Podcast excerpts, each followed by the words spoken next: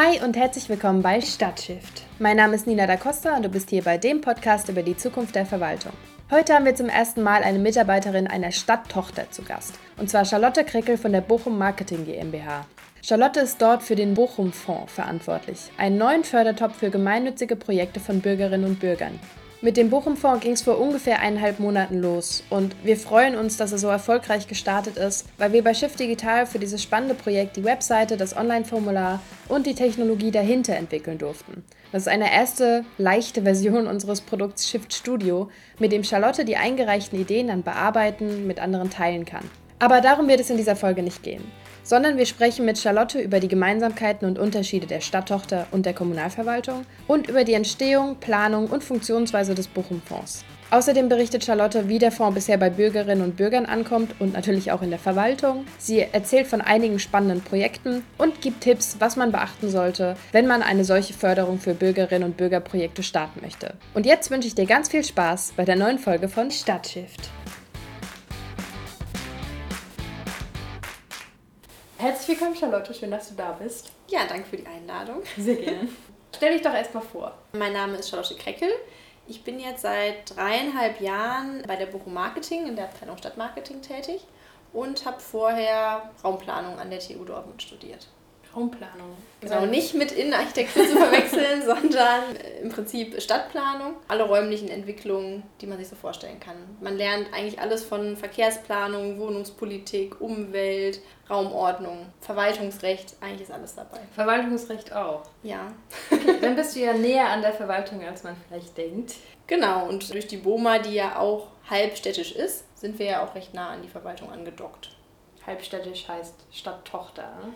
Genau, also die Gesellschaftsanteile gehören zu 50 Prozent der Stadt Bochum und zu 50 Prozent Wirtschaftsunternehmen in der Stadt. Echt? Das heißt, irgendwelche Unternehmen in Bochum ja. haben Anteile an Bochum Marketing? Genau, das sind auch ganz unterschiedliche Branchen. Okay, krass. Das heißt, du hast eigentlich eher so einen schon technisch orientierten Hintergrund dann? Sowas wie Statik und so ist wahrscheinlich auch dabei? Mm, nee, es ist wirklich dieser planerische Hintergrund. Also ich glaube, ein Großteil geht dann auch klassisch in die Stadtverwaltung oder in Planungsbüros. Wirklich diese Themen wie Bebauungspläne, Flächennutzungspläne, Bauordnungsverfahren. Also Stadtmarketing ist nicht der typische Weg für jemanden, der, mhm. der Stadtplanung studiert hat. das stimmt schon. Aber dadurch, dass wir uns sehr gut auskennen, auch mit Wegen in der Verwaltung, ist das, glaube ich, immer eine ganz gute Kombination. Und hattest du eine Station vorher? Warst du mal als Stadtplanerin tätig oder bist du direkt beim Marketing gelandet? Ich habe während meines Studiums auch mehrere Jahre, ich glaube fast vier Jahre, bei einem Planungsbüro gearbeitet, um die Einzelhandelsgutachten erstellt haben und habe mich dann eigentlich für Stellen im Ruhrgebiet interessiert und bin dann spontan auf das Stadtmarketing gestoßen, die aber ja auch eine Verknüpfung haben eben ähm, mit der Stärkung von Stadtteilzentren und Einzelhandel. Und da lag für mich die Verknüpfung nahe, dass ich da schon ein bisschen ja, Hintergrundinformationen mitbringe, um den Job zu erfüllen. Und was ist so deine, deine Jobbezeichnung? Also gibt es eine? das ist eine gute Frage. Ich würde sagen, Mitarbeiterin in der Abteilung Stadtmarketing. Das ist sehr das unspezifisch. Das lese ich aber nachher nochmal nach. Wie sieht denn so ein typischer Arbeitsalltag bei dir aus, so ein typischer Arbeitstag? Ja, also es ist eigentlich ganz viel Netzwerken. Deswegen klingelt sehr häufig mein Telefon oder ich bin in sehr vielen Terminen. Grundsätzlich habe ich mir in den letzten Jahren ein Netzwerk von Partnern aus den Stadtteilen aufgebaut. Das sind mhm. häufig Stadtteilvereine, Werbegemeinschaften, die ja in der Planung sind oder etwas organisieren möchten, Ideen haben und dann Hilfe brauchen, das Ganze umzusetzen. Und wenn das nicht gegeben ist, dann ist es eher von unserer Seite aus zu schauen, wie können wir etwas in einem Stadtteilzentrum verbessern und Möglichkeiten zu suchen. Also es kann halt ein konkretes Projekt sein. Wir haben schon mal Einkaufsführer erstellt oder Veranstaltungen mit organisiert Bochum Total? Nee, Bochum Total ist auch von bei unseren, also die Bochum Marketing setzt sich ja aus mehreren Geschäftsfeldern zusammen. Ist ja einmal Tourismus, Stadtmarketing und Veranstaltungsmanagement. Und beim Veranstaltungsmanagement sind das schon einige Großveranstaltungen, die hier in Bochum organisiert werden. Viele Kirmessen, der Weihnachtsmarkt, der Bochumer Musiksommer. Aber Bochum Total gehört nicht dazu. Okay die Dinosaurier in der Innenstadt waren wahrscheinlich auch von euch dann, oder? Genau, das war eine Aktion auch aus unserer Abteilung Stadtmarketing, die dann natürlich in der Kombination mit anderen Abteilungen zusammen entworfen wird und umgesetzt wird. Die Dino City letztes Jahr, die das auf sehr viel Begeisterung gestoßen ist auf jeden Fall. Ich weiß nicht, ob das alle mitbekommen haben. Äh, Bochumer bestimmt, weil es war sehr schwer zu übersehen. Ja. es waren, ich weiß nicht wie viele, 40? Nee, weißt du das? Also auf jeden Fall eine verhältnismäßig große Menge lebensgroßer Dinosaurierstatuen Genau, die über, die, die über die Innenstadt verteilt waren, auch auf sehr öffentlichkeitswirksamen Stellen wirklich platziert waren, wie vor dem Planetarium, im Bermuda-Dreieck. Ich glaube, der ist sehr vielen aufgefallen, weil er auch sehr groß das war. war unmöglich, den nicht zu bemerken. ja, und das war wirklich sehr, sehr schön, weil wir konnten in den Wochen wirklich beobachten, dass einfach viel mehr Familien auch in die Innenstadt gekommen sind. Und ja, man sah alle mit den Plänen da rumlaufen und es gab ja auch so ein Quiz, wo man dann an den einzelnen Dinosauriern Buchstaben bekommen hat, hat am Ende ein Lösungswort gehabt. Das haben halt wirklich super viele mitgemacht und sind, haben so die Innenstadt erkundet und das Feedback war sehr, sehr, sehr gut. Also nicht nur von den Leuten, die mitgemacht haben, sondern auch von den Innenstadtakteuren. Man hat gemerkt, die Innenstadt ist belebter. Und das ist natürlich eine der Hauptaufgaben im Stadtmarketing. Es war ja auch eine kostenlose Aktion. Man musste dafür ja nichts bezahlen, konnte daran teilhaben. Ja, und besonders so im öffentlichen Raum hat man sowas ja nicht so häufig. Ne? Woher kamen die Dinge? Das ist wirklich jemand, der das verleiht. Echt? Ja. man kann alles sich ausleihen. Was reizt dich denn daran, Marketing für eine Stadt zu machen? Also ich mache ja nicht ganz klassisch Marketing für eine Stadt. Also dafür haben wir wirklich unsere Kommunikationsabteilung oder die Tourismusabteilung, die dann wirklich gezielt nach außen die Werbung macht. Für mich ist es ja vor allem die Arbeit im Kleinen. Also ich möchte den Akteuren vor allem vor Ort helfen, die schon aktiv sind, die unterstützen und damit den einzelnen Stadtteil zu stärken. Also dass die Leute sich wohlfühlen, dass sie Bochum toll finden, dass sie hier gerne leben, arbeiten und sich engagieren. Wohnst du auch in Bochum? Ich wohne auch in Bochum. Das heißt so ein bisschen Bochumer Stolz auch komme nicht gebürtig hierher, mir gefällt Bochum aber super und ich fühle mich hier auch im Ruhrgebiet auf jeden Fall wohl. Man kann ganz viel Marketing für eine Stadt machen, aber es ist halt auch wichtig, dass die Leute, die vor Ort leben, sich hier wohlfühlen und das eben nach außen tragen, weil das ist es, was passiert, wenn Leute einen fragen, so, ja, wie, du wohnst in Bochum, oh, das hört man doch relativ oft und dann denkt man sich so, nein, Bochum ist schön und hat total viel zu bieten, aber das ist halt irgendwie das Image, was noch, ja, aus uns der einfach... Zeit kommt auch, ne? Ja, und das einfach noch nachhängt und es ist Kleinstarbeit, den Leuten zu zeigen, so ja, das Ruhrgebiet ist schön und hat seine schönen Seiten. Kommt doch einfach mal vorbei und schaut euch das an. Und deswegen glaube ich, dass Bürgerinnen eigentlich mit die besten Botschafter sind, um das für eine Stadt zu vermitteln. Was sind bei Bochum Marketing so die Gemeinsamkeiten und was Unterschiede zur klassischen Verwaltung? Ja, also wir sind schon, wir sind einfach ein Unternehmen, also wir sind nicht wie die Verwaltung aufgebaut. Wir haben eben diese vier Abteilungen, die jeweils einen Abteilungsleiter haben und da Mitarbeiter, die aber auch teilweise Projektleitungen innehaben. Das heißt nicht, dass man alles alleine entscheiden kann, sondern dass natürlich auch abgestimmt wird, also eben auf der Abteilungsleiterebene und auch Themen mit der Geschäftsführung. Aber ich würde schon sagen, dass wir wesentlich kürzere Wege haben. Wir sind ein bisschen mehr als 40 Mitarbeiter. In unserem Unternehmen sind halt auch kurze Wege gegeben. Man kann mal eben bei dem anderen klopfen und sagen, so, wie sieht das aus? Können wir das gemeinsam machen? Oder kannst du mir da helfen? Deswegen glaube ich schon, dass unsere Arbeit anders ist als, als in der Verwaltung. Warum glaubst du, dass es sinnvoll ist, Stadtmarketing aus der Stadtverwaltung auszugliedern? Ein Vorteil kann sein, dass man etwas agiler agieren kann. Also auch wenn jetzt so Themen waren wie jetzt auch mit Corona, dann muss man ja kurzfristig, muss eigentlich alles umgestellt werden, was man eigentlich für das Jahr geplant hat und muss andere Dinge auf den Weg bringen. Das war ja auch dann, als der erste Lockdown kam, da mussten wir uns ja überlegen, hm, okay, wie können wir jetzt die Händler vor Ort spontan unterstützen? Was können wir denen anbieten? Dann waren ja so erste Schritte, okay, wir sammeln alle Angebote, die die Einzelhändler und Dienstleister in Bochum haben, irgendwelche Lieferservice, Bringservice, sammeln wir auf unserer Webseite. Mhm. Dann haben wir jetzt ja auch so Projekte wie einen lokalen Online-Marktplatz. Wie können wir jetzt möglichst schnell Leute anbinden? Da unterstützt uns die Stadt Bochum ja jetzt auch, die auch nochmal Mittel zur Verfügung stellt, damit wir eben es schaffen, dass mehr Einzelhändler und Dienstleister einfach online vertreten sind. Genau, und ich glaube, das ist ein, ein großer Vorteil, dass wir dann ja sehr agil und spontan uns verändern können, mhm. wenn es die Situation bedarf. Ein weiterer Vorteil ist natürlich, dass wir als GmbH nicht so vergeben müssen, wie die Stadt es muss. Also es muss dann ja kein Vergabeverfahren in dem ah, Sinne ja. geben. Wir können dann ja auch eine Agentur einfach in Anführungszeichen, weil wir uns natürlich auch immer Angebote natürlich reinholen, aber wir haben da, glaube ich, einen schnelleren Weg, um dann Dinge umzusetzen. Und diese Kombination aus einer GmbH, die halbstädtisch ist und eben diese Bereiche Tourismus, Veranstaltungsmanagement und Stadtmarketing vereint, ist auch wirklich sehr, sehr selten in Deutschland. Also es ist keine häufige Konstellation. Also häufig ist das Stadtmarketing in der Stadtverwaltung angesiedelt. Okay. Wie steht es denn bei euch intern in Sachen Digitalisierung? Ja, das wird. Ja, also wir sind da auf jeden Fall auf einem guten Weg. Es gibt jetzt seit, will ich jetzt nicht lügen, aber seit ungefähr anderthalb Jahren auch ein Innovationsmanagement bei uns im Hause. Wirklich jemand, der sich damit beschäftigt und auch Digitalisierung mit auf den Weg bringt. Corona hat das Ganze natürlich jetzt nochmal befeuert. Ich glaube, das geht wahrscheinlich vielen Unternehmen so, dass wir einfach digitaler aufgestellt sind. Aber jetzt auch, wenn im Kleinen das jetzt ein Besprechungsraum, ein neuer eingerichtet wird, mit einem großen Fernseher, dass man da gute Zoom-Meetings auch drauf machen kann ihr arbeitet nicht mit Papierakten oder so. Also wir sind äh, gut ausgestattet mit Tools, sind da auch ganz viel gerade noch am Ausprobieren. Also wir haben auf jeden Fall ein Chat-System. Wir haben jetzt so ein Projektmanagement-Tool, mit dem wir arbeiten, das wir im Zuge von 700 Jahre Bochum quasi gestartet mhm. haben, weil wir halt gemerkt haben, okay, das sind jetzt richtig große Projekte, wo die Teams auch sehr groß sind. Also sind teilweise 10, 12 Leute in dem Team. Und das organisiert zu bekommen, das kriegen wir nicht mehr so hin, sondern dafür brauchen wir ein Projektmanagement-Tool. Mhm. Und da sind wir uns auch immer noch am Ausprobieren und dürfen da aber auch alle unser Feedback geben oder wenn irgendwas noch nicht so klappt, wie wir uns das vorstellen. Und das sind ja auch alles neue Methoden, mit denen wir fast alle arbeiten. Also der eine oder andere hat es schon mal im Studium, in der Ausbildung, irgendwelche Kanban-Boards und muss erstmal auch geübt werden. Aber das macht den meisten auf jeden Fall viel Spaß und es spart einem schon mal ein paar Papier-To-Do-Listen also es gibt jetzt einen Großteil, der von zu Hause aus arbeiten kann. Das ist jetzt auch gerade wichtig, weil wir viele Zweierbüros haben und dann auch immer möglichst nur einer pro Büroraum da sein sollte. Und warum dann überhaupt ins Büro, wenn man die ganze Zeit allein ist?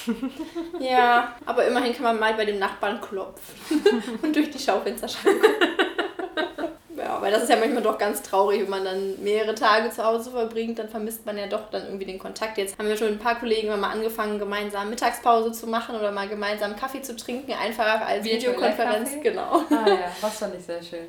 Ja, und das, das vermisst man ja auch tatsächlich, wenn dann alle im Homeoffice sind, weil ich finde, dann wird der Austausch, merkt man schon, der kommt dann einfach zu kurz. Vielleicht muss man es auch üben. Bisher, finde ich, konnten die Videokonferenzen das noch nicht ersetzen. Ne? Ja, so mal eben spontan Kaffee trinken oder so. Also das muss man halt planen, ne? Mhm. Und das sind so Sachen, die normalerweise ungeplant passieren. Ja, gehst gerade auf den Flur, holst dir einen Kaffee und dann triffst du jemanden, ne? 15 Uhr entspannt Kaffee trinken. ja, das klappt auf Knopfdruck immer sehr, sehr gut. Ein Projekt von euch ist der sogenannte Bochum-Fonds, der jetzt auch vor zwei Monaten an den Start gegangen ist. Ein Monat. Ein Monat erst. Kannst du erstmal erklären, was das ist? Ja, also der Bochum-Fonds ist eine Kernaktivität der Bochum-Strategie. Die Bochum-Strategie ist ja ins Leben gerufen worden. Also ich bin da jetzt kein Spezialist, aber es geht ja vor allem darum, ja, so eine Art gesamtstädtischen Handlungsrahmen zu haben, einen Kompass, wo will man eigentlich bis zum Jahr 2030 hin? Und wie können wir es noch lebenswerter, liebenswerter machen? Und dafür gibt es ja auch verschiedene Kompetenzen. Und es gab, glaube ich, ganz viele Bürgerwerkstätten. Und es gab ja auch so Ideensammlungen in der Verwaltung. Und da ist irgendwie dieses Thema des Bochum-Fonds auch aufgetaucht als eine Idee. Diese Ideen wurden dann ja gesammelt und erste Projektbeschreibungen geschrieben. Und als dann unser Geschäftsführer in der Runde saß, wo das Ganze vorgestellt wurde, hat er festgestellt, hm, irgendwie kommt mir das bekannt vor. Und wir haben ja seit 2008 den Stadtteilwettbewerb durchgeführt. Er dachte sich dann direkt, ja, okay, das können wir doch vielleicht dann einfach weitermachen. Und der Bochum-Fonds wird jetzt quasi der große Bruder vom Stadtteilwettbewerb und wir entwickeln das Ganze weiter so ist diese Idee oder dieses Projekt dann bei uns gelandet und ich konnte die Projektleitung übernehmen, weil ich halt eben vorher diesen Stadtteilwettbewerb immer organisiert und durchgeführt habe. Der hatte eigentlich genau die gleiche Idee. Es geht einfach darum, das bürgerschaftliche Engagement zu stärken. Nur hatten wir da 15.000 Euro. Und nun haben wir ja mit dem Bochum-Fonds einen Fördertopf, wo jährlich 372.000 Euro zur Verfügung stehen, also 1 Euro pro Einwohnerin pro Jahr die aber genau für den gleichen Zweck eingesetzt werden sollen. Und das bürgerschaftliche Engagement oder die Projektideen, das ist auch sehr weit gefasst, das ist auch in der Förderrichtlinie gar nicht so eng abgesteckt, sondern wir wollen da eigentlich auch den Leuten der Kreativität freien Lauf lassen und uns einfach überraschen lassen, was Vereine, Initiativen, Einrichtungen, aber auch wirklich Privatpersonen gerne in Bochum verändern möchten, was sie sich schon immer gewünscht haben was sie dann einfach aus eigenen Kräften noch umsetzen. Also das ist vielleicht nochmal ganz wichtig, dass es nicht darum geht, nur Ideen vorzuschlagen, sondern es geht darum, auch die umzusetzen und zu realisieren. Wir können unterstützen eben durch Fördermittel, also finanziell, und durch Know-how, durch Hilfestellung, durch Beratung. Wir können gerne Akteure vernetzen.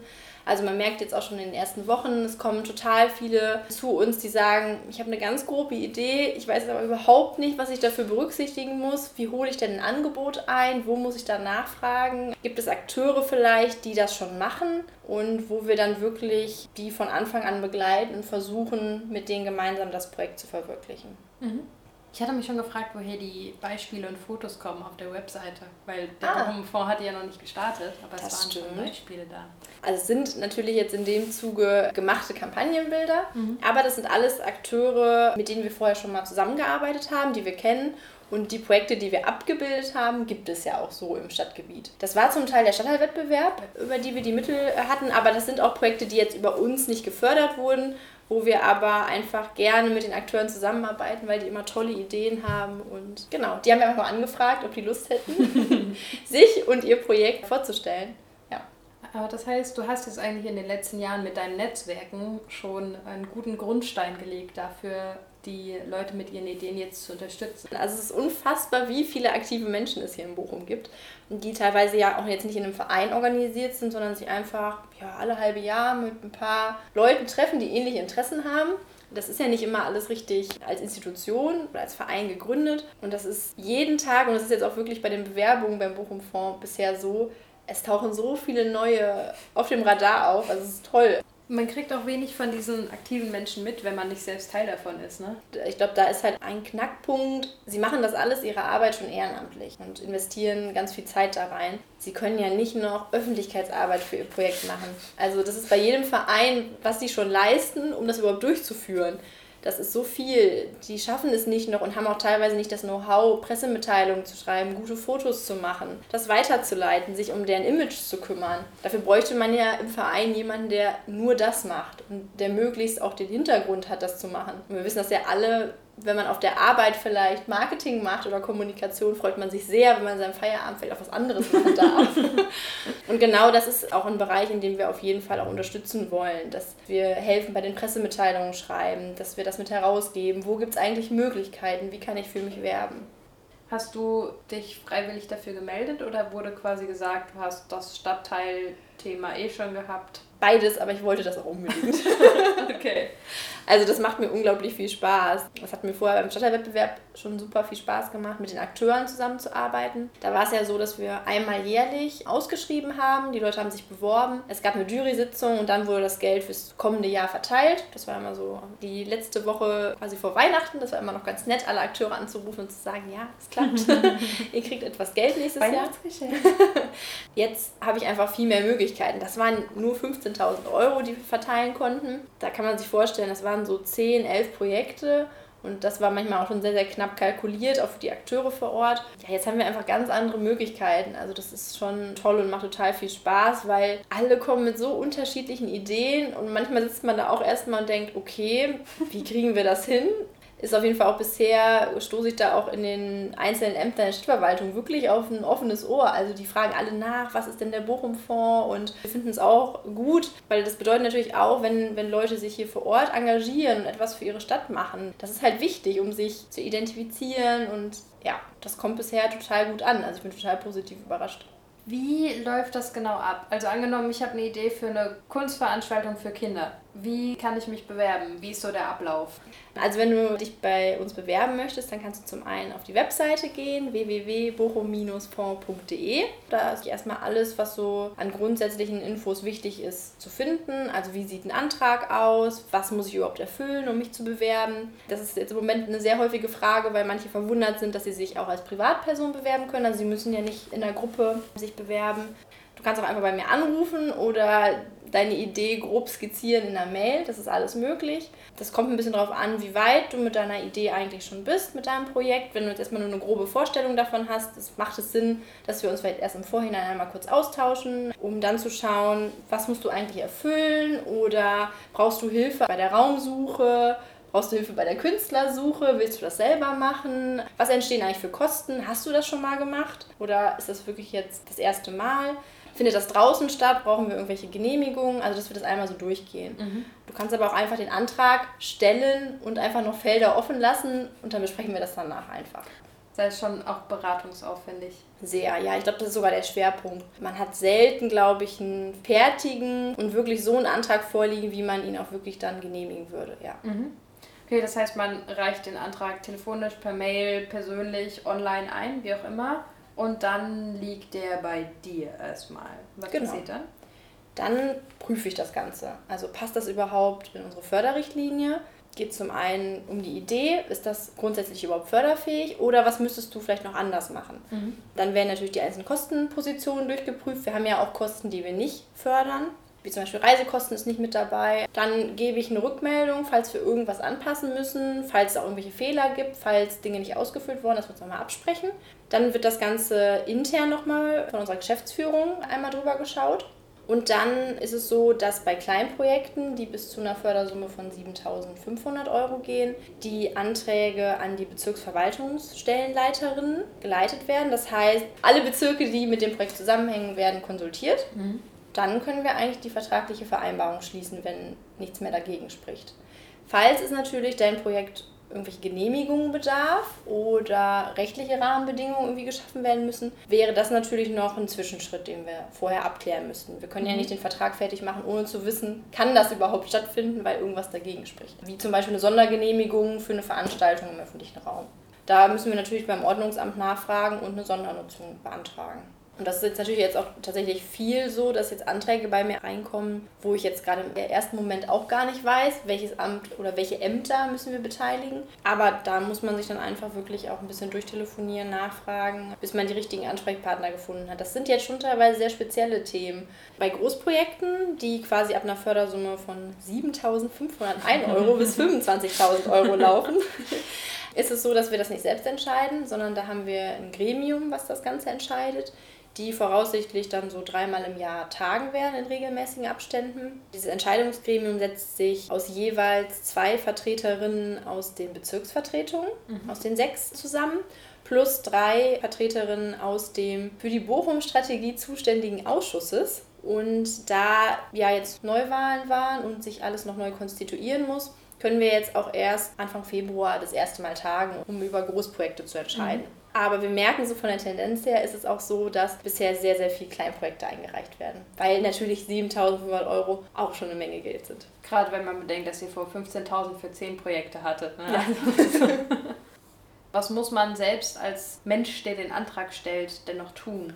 Man muss einen 20-prozentigen Eigenanteil leisten, müssen nicht in Geldmittel fließen. Die musst du da nicht auf den Tisch legen können, sondern es geht uns ja vor allem darum, das bürgerschaftliche Engagement zu stärken, das heißt Ehrenamt zu fördern und aber auch Vernetzung. Also das ist ein ganz wichtiger Punkt. Also wir wollen schon versuchen, bei jedem Projekt, wenn es irgendwie möglich ist, da noch mit anderen Akteuren zusammenzuarbeiten, mhm. weil das natürlich für die Nachhaltigkeit in einem Stadtteil auch sehr, sehr wichtig ist. Also du könntest dich zum Beispiel bewerben und sagen, mein 20-prozentiger Eigenanteil besteht zum einen aus den Stunden, die ich ehrenamtlich leiste, weil ich das vorbereite und weil ich das mit durchführe. Da rechnen wir 10 Euro pro Stunde an. Und du könntest sagen, ja, und ich miete mir dafür den Raum vom Verein XY und der stellt mir den für dieses Projekt kostenlos zur Verfügung. Mhm würde aber eigentlich eine Raummiete von, ah, okay. weiß ich nicht, 50 oder 100 Euro nehmen und macht das aber für mich kostenfrei.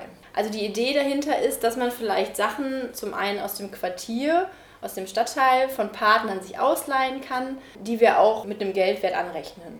Das heißt, es lohnt sich sehr für die Bewerberinnen, sich umzuschauen, wer kann vielleicht helfen von ehrenamtlichen Einrichtungen, Vereinen und so weiter und einfach mal auf die Leute zuzugehen. Also das ist wirklich ein Kerngedanke, der dahinter steckt und den wir auch immer im Auge behalten wollen, weil das macht ja auch keinen Sinn, wenn jetzt in einem Quartier fünf Leute eine Musikanlage haben und auch fünf Leute einen Raum.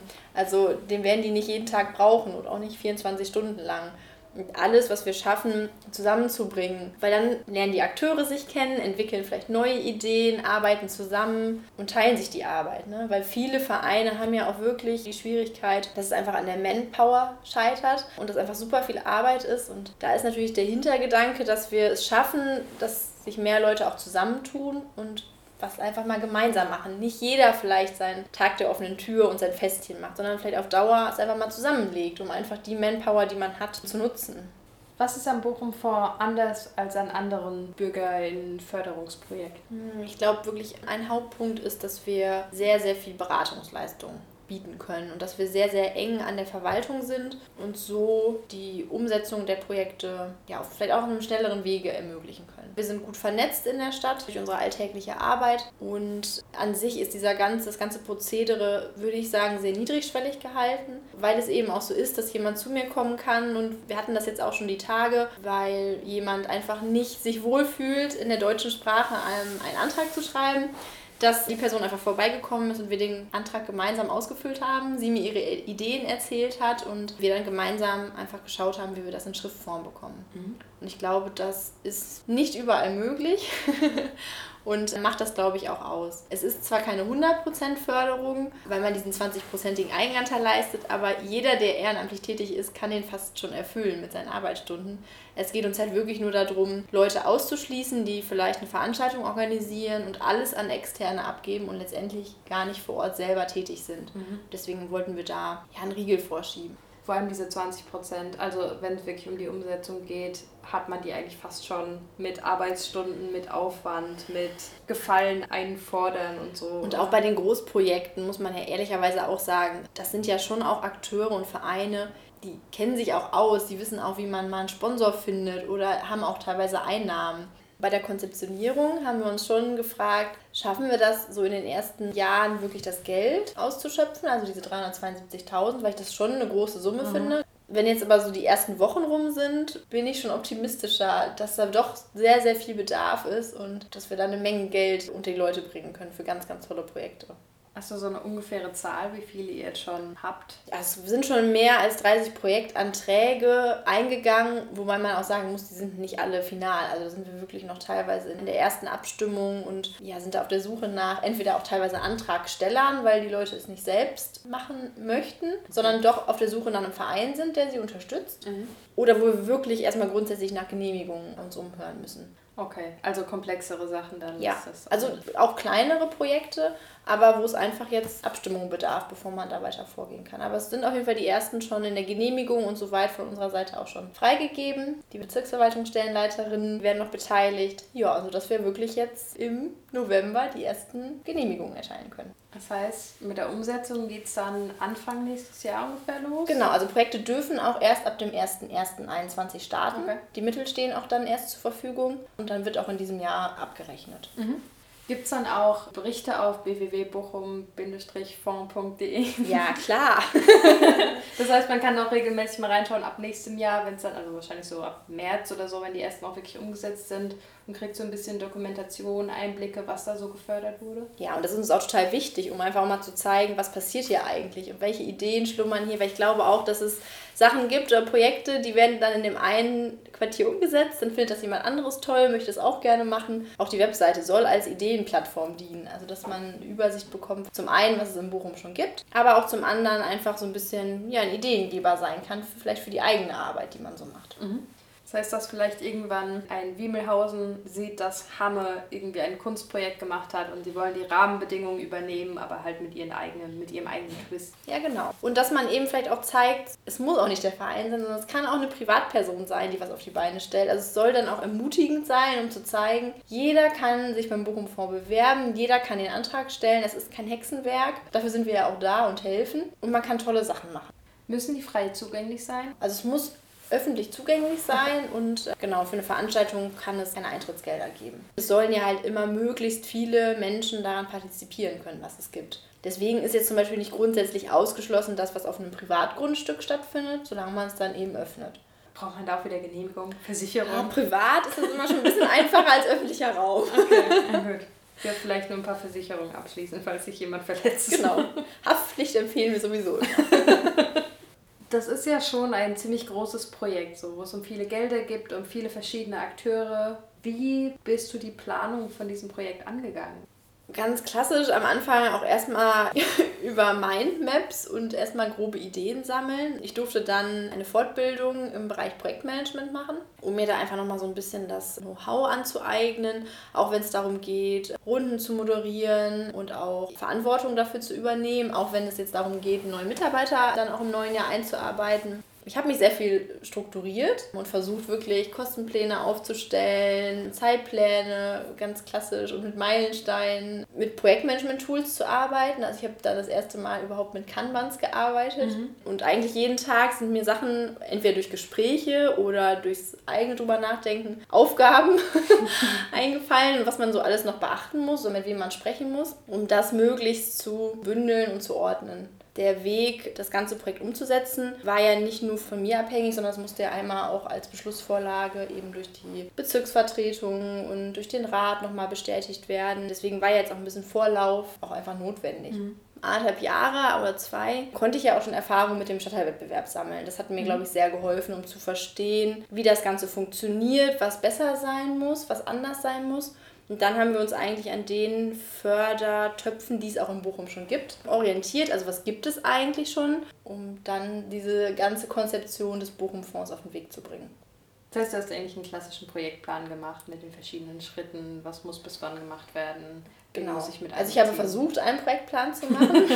das ist natürlich bei so ganz großen Projekten auch immer total schwierig, dann die, die Zeiträume einzuschätzen. Also auch so, das war ja jetzt meine erste Begegnung mit so einer Beschlussvorlage und man muss durch die Gremien. Das ist im, im ersten Moment auch total schwer einzuschätzen, wie lange braucht das und was muss ich eigentlich schon liefern. Da hatte ich super Unterstützung von meinem Ansprechpartner in der Bochum-Strategie, der das eben für mich auch gemanagt hat. Weil wir als Bochum Marketing auch gar keine Beschlussvorlagen erstellen dürfen. Musstest du dann das Projekt in den Gremien vorstellen? Die Beschlussvorlage ging in die Gremien. Das war am Anfang auch angedacht, dass ich überall mit dabei bin und das persönlich auch nochmal vorstelle.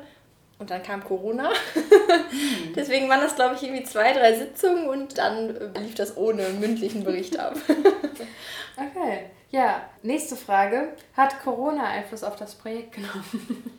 Also eigentlich hat Corona nicht viel Einfluss mhm. auf äh, den Bochum vorgenommen, weil wir in diesem Jahr auf jeden Fall ja schon mal keine Veranstaltungen und Projekte fördern. Damit war äh, diese Problematik schon mal weg und ich schon das Gefühl habe, die Akteure wissen, okay, im nächsten Jahr ist nicht alles wie vorher. Mhm. Wir versuchen aber trotzdem was zu machen und das finde ich total toll. Deswegen bin ich auch so positiv überrascht von den letzten vier Wochen. Die Vereine, die haben es im Moment echt nicht leicht. Die können sich auch nicht mit ihren Vereinsmitgliedern treffen und da ist so viel, was sie geplant haben, irgendwie in die Brüche gegangen. Und trotzdem sind die gerade motiviert und planen fürs nächste Jahr. Und auch da wissen wir, vielleicht gibt es Veranstaltungen, die jetzt fürs Frühjahr geplant sind, die so nicht stattfinden können. Vielleicht können sie anders stattfinden, vielleicht kann man sie nach draußen verlegen, vielleicht mit einer geringeren Teilnehmerzahl. Wenn sie gar nicht stattfinden können, okay, dann heißt es aber ja nicht, dass das Projekt komplett verloren ist, auch die Arbeit, die man da reingesteckt hat. Vielleicht gibt es eine Möglichkeit, das zu verschieben. Da merkt man vielleicht auch, dass der Bedarf da ist, ne? dass die Leute sich ja. total danach sehen. Dürfen wir bitte was machen? Genau, und das wirklich gerne umsetzen möchten. Von daher ist es natürlich jetzt schwieriger, sich mit den Leuten zu treffen. Also ich glaube, es ist immer schön, bei den Akteuren, beim Verein auch mal persönlich vorbeizufahren, auch mal abends bei einer Mitgliederversammlung, um einfach die Leute kennenzulernen. Da hat man ein Gesicht vor Augen. Ich glaube, das mhm. ist nachher auch in der ganzen weiteren Zusammenarbeit wichtig. Das geht natürlich jetzt nicht, aber das holen wir dann einfach nach, wenn es wieder möglich ist. Und was sich vielleicht doch verändert hat, ist, es war natürlich schon der Plan, jetzt nochmal mehr in Runden vorbeizuschauen, also die es so in Bochum gibt, wo mhm. sich viele Akteure treffen. Das ist, wird natürlich jetzt nicht stattfinden. Aber dadurch, dass wir gerade auch einfach schon merken, das haben schon super viele Leute mitbekommen mit dem Bochum-Fonds, haben wir da auf jeden Fall auch im neuen Jahr noch für Zeit. Ja, der Bochum-Fonds rennt ja auch nicht weg. Ne? Wir werden auch nicht in den ersten zwei Monaten das ganze Geld vergeben haben. Die Gelder müssen ja nicht nur bewilligt werden, sondern sie müssen ja nachher auch abgerufen werden. Und es gibt immer wieder mal Projekte, die dann doch nicht realisiert mhm. werden. Das ja. ist auch normal. Du hast zwischendurch so ein, zwei genannt, aber hast du noch so ein paar Beispiele für Ideen? Also grundsätzlich ist ja die Bandbreite von möglichen Ideen total breit gefasst. Also es gibt jetzt kein Themenfeld, wo wir jetzt grundsätzlich sagen würden, das schließen wir aus. Also von Projekten mit Kindern und Jugendlichen, Senioren, was im öffentlichen Raum, was mit Umwelt zu tun hat, ist erstmal alles denkbar. Ich glaube, so Themen, die im Moment sehr aktuell sind und die einem auch immer häufiger über den Weg laufen, sind zum einen Themen Richtung Mobilität, Lastenfahrräder fürs Quartier, mhm. Ausleihen. Man kriegt es auch immer wieder mit so Hochbeete, Gemeinschaftsgärten. Das ist schon was, was glaube ich, ja, sich viele Quartiere auch wünschen. Dabei einfach auch Veranstaltungen. Sei es Veranstaltungen, wo sich Leute aus dem Quartier näher kennenlernen, über einen Workshop, über eine Lesung, Begegnungsorte im Stadtteil zu schaffen. Und das kann ja wirklich alles sein. Was ist dein Lieblingsprojekt jetzt auch aus dem Stadtteilwettbewerb? Also was ich total toll finde, weil ich das jetzt auch echt über die dreieinhalb Jahre fast mitbegleitet habe und es jedes Jahr gewachsen ist und mehr geworden ist, ist wirklich das Projekt Kaffee an eine Bude auf dem Gerter Marktplatz. Da bist du auf dem Foto auf der da Webseite. Da bin ich auf dem Foto.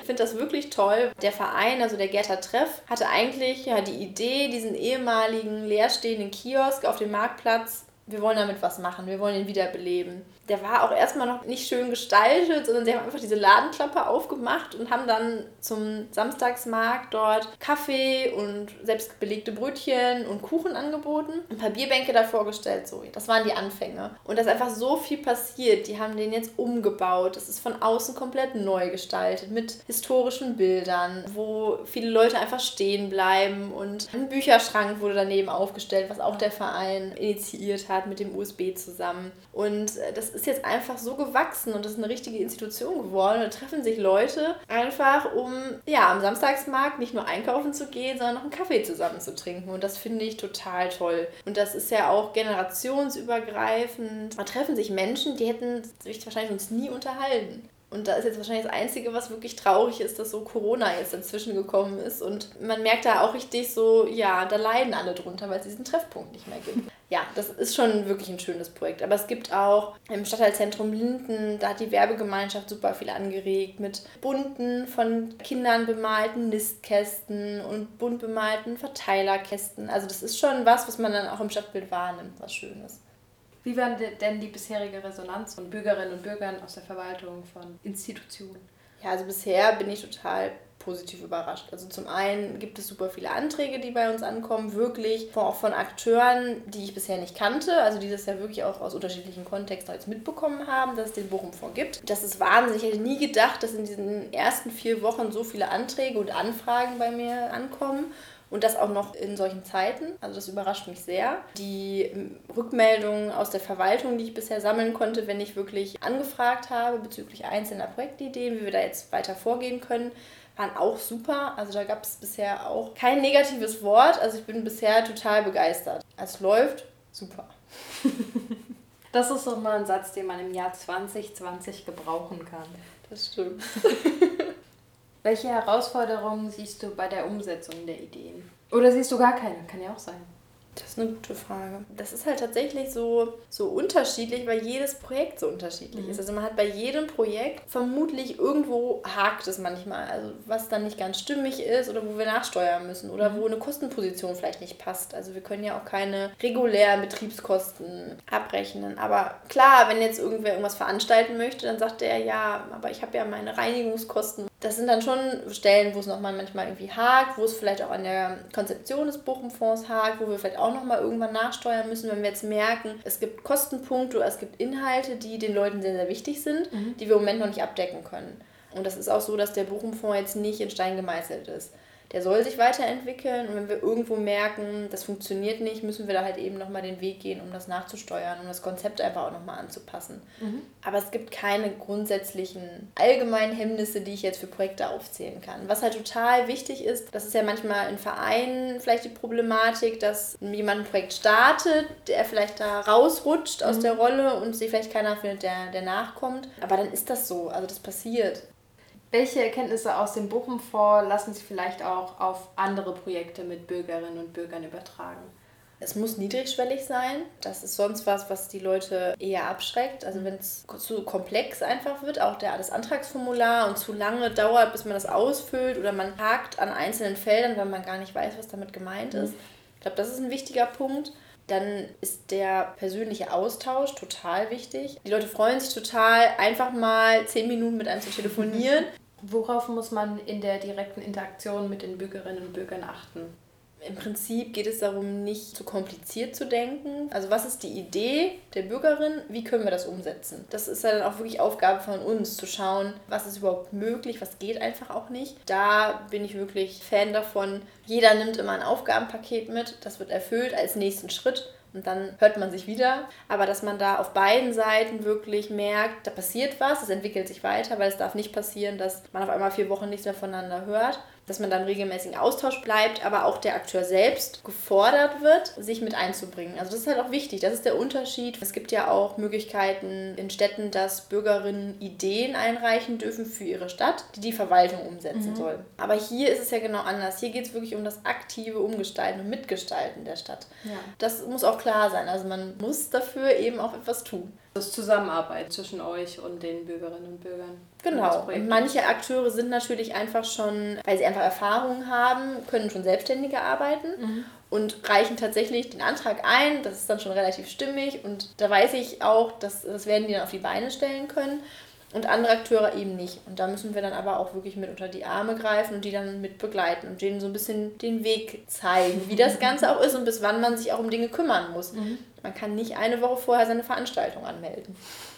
Mit welchen Herausforderungen muss man rechnen, wenn man so etwas Ähnliches wie den Bochum-Fonds machen möchte? sich zu informieren, welche Fördermöglichkeiten es eigentlich schon in der eigenen Stadt und vielleicht der Region auch gibt weil das ist schon relativ viel, also es ist auch im Ruhrgebiet. Und auch die Stadt Bochum selbst hat viele Fördermöglichkeiten, die sie anbietet. Da muss man sich auf jeden Fall einmal mit beschäftigen, auch inhaltlich, damit man reinpasst und damit sich das auch gut ergänzt mit dem Angebot, was es eigentlich gibt. Und dass man den Nerv auch trifft, was die Akteure vor Ort noch brauchen. Zeit kostet es ganz viel, diesen Fördertopf bekannt zu machen. Und das ist ja auch wichtig, den in den Verwaltungsstrukturen bekannt zu machen. Mhm. Die Arbeit kommt ja bei mir jetzt gerade erst auf mich zu eigentlich. Dass sowas dann politisch legitimiert wird, ist natürlich auch so ein Prozess. Das war jetzt durch die Gegebenheiten, dass es eine Kernaktivität ist und nochmal wirklich beschlossen werden musste, ja gegeben. Das kostet viel Zeit. Mhm.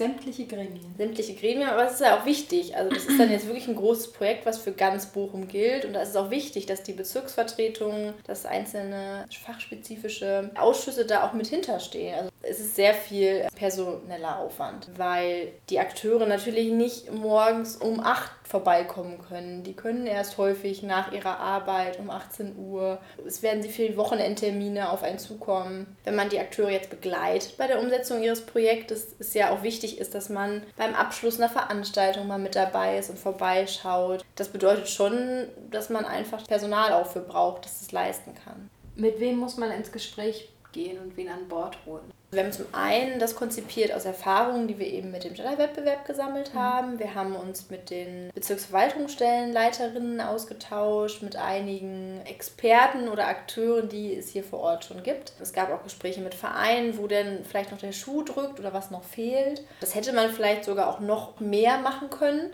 Dafür fehlte aber dann tatsächlich irgendwann einfach die Zeit, weil das so zeitaufwendig ist, diese Gespräche auch ja. zu führen.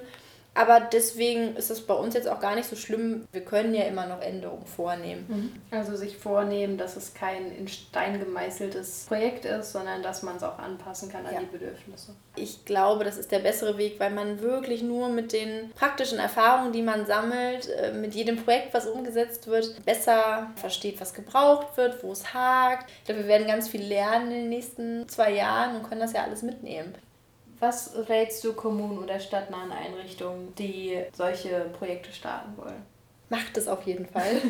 Weil das ist toll. Also, also es gibt es Schöneres, als die Akteure, die man vor Ort hat, zu unterstützen. Also wenn das nicht die Gesellschaft ausmacht, Auswirkungen nachher auf Stadtimage hat, also das sind ja die Menschen, die hier vor Ort leben, die die Stadt ausmachen. Tut es. Macht es auf jeden Fall. Was sind deine drei Tipps für die Planung und Umsetzung also das Konzept sollte niedrigschwellig sein, dass es schnell und einfach verständlich ist. Dann ist wirklich, glaube ich, diese persönliche Beratung und Hilfestellung ein ganz, ganz wichtiger Punkt, ohne die das Ganze nicht so gut funktionieren kann. Und dann braucht man natürlich auch die politische Legitimation. Was ist dein Appell an Städte und ihr Stadtmarketing? Die eine Sache, die du allen gerne ans Herz legen möchtest. Also ich muss tatsächlich sagen, ich finde das klasse, dass es sowas wie die Bochum-Strategie in Bochum gibt Und dass es die Möglichkeit gibt, im Rahmen dieser Kernaktivitäten einfach auch mal Neues auszuprobieren, dass neue Prozesse, Ideen angestoßen werden. Das finde ich schon was, was besonders ist und was, finde ich, sehr gut funktioniert. Das war mein Gespräch mit Charlotte. Ich fand es besonders schön zu hören, wie groß das ehrenamtliche Netzwerk in Bochum ist. Und ich finde auch, man merkt einfach, dass Charlotte mit vollem Herzen dabei ist, dieses Netzwerk zu unterstützen und weiter aufzubauen. Wenn ihr neugierig auf den Bochum-Fonds geworden seid, könnt ihr einfach auf www.bochum-fonds.de gehen. Dort findet ihr auch, wenn es gegen März 2021 mit der Umsetzung der ersten Projekte losgeht, die Dokumentation dafür. In der nächsten Folge spreche ich mit Cornelia Tusk oder Conny vom Team der Geschäftsprozessoptimierung Bochum. Mit ihr reden wir darüber, wie man die Optimierung interner Prozesse angeht und über die sogenannten Laborprojekte, ein kreatives Workshop-Format, in dem Beschäftigte aus verschiedenen Ämtern und Hierarchiestufen zusammenkommen, um gemeinsam Fragestellungen zu bearbeiten. Wie am Anfang schon erwähnt, entwickeln wir das Shift Studio, ein Werkzeugkasten für digitale Sachbearbeitung und die eigenständige Digitalisierung von Verwaltungsprozessen. Das Studio entsteht in enger Zusammenarbeit mit Beschäftigten der Verwaltung und wird nächstes Jahr bei unserer Pilotpartnerin Bochum zum Einsatz kommen. Wir haben jetzt auch einen Produktnewsletter gestartet, in dem wir etwa einmal im Monat Funktionen des Studios vorstellen, über die Entwicklung und über die Zusammenarbeit mit der Verwaltung berichten. Falls du also mehr über das Studio erfahren möchtest, kannst du dich auf www.shiftdigital.io dafür anmelden. Das ist www.shiftdigital.io. Das war's für heute von mir. Schön, dass du zugehört hast. Ich wünsche dir erholsame, schöne Feiertage mit deiner Familie und hoffe, dass wir uns im nächsten Jahr wiedersehen oder wiederhören. Bleib gesund und bis zur nächsten Folge von Stadtshift.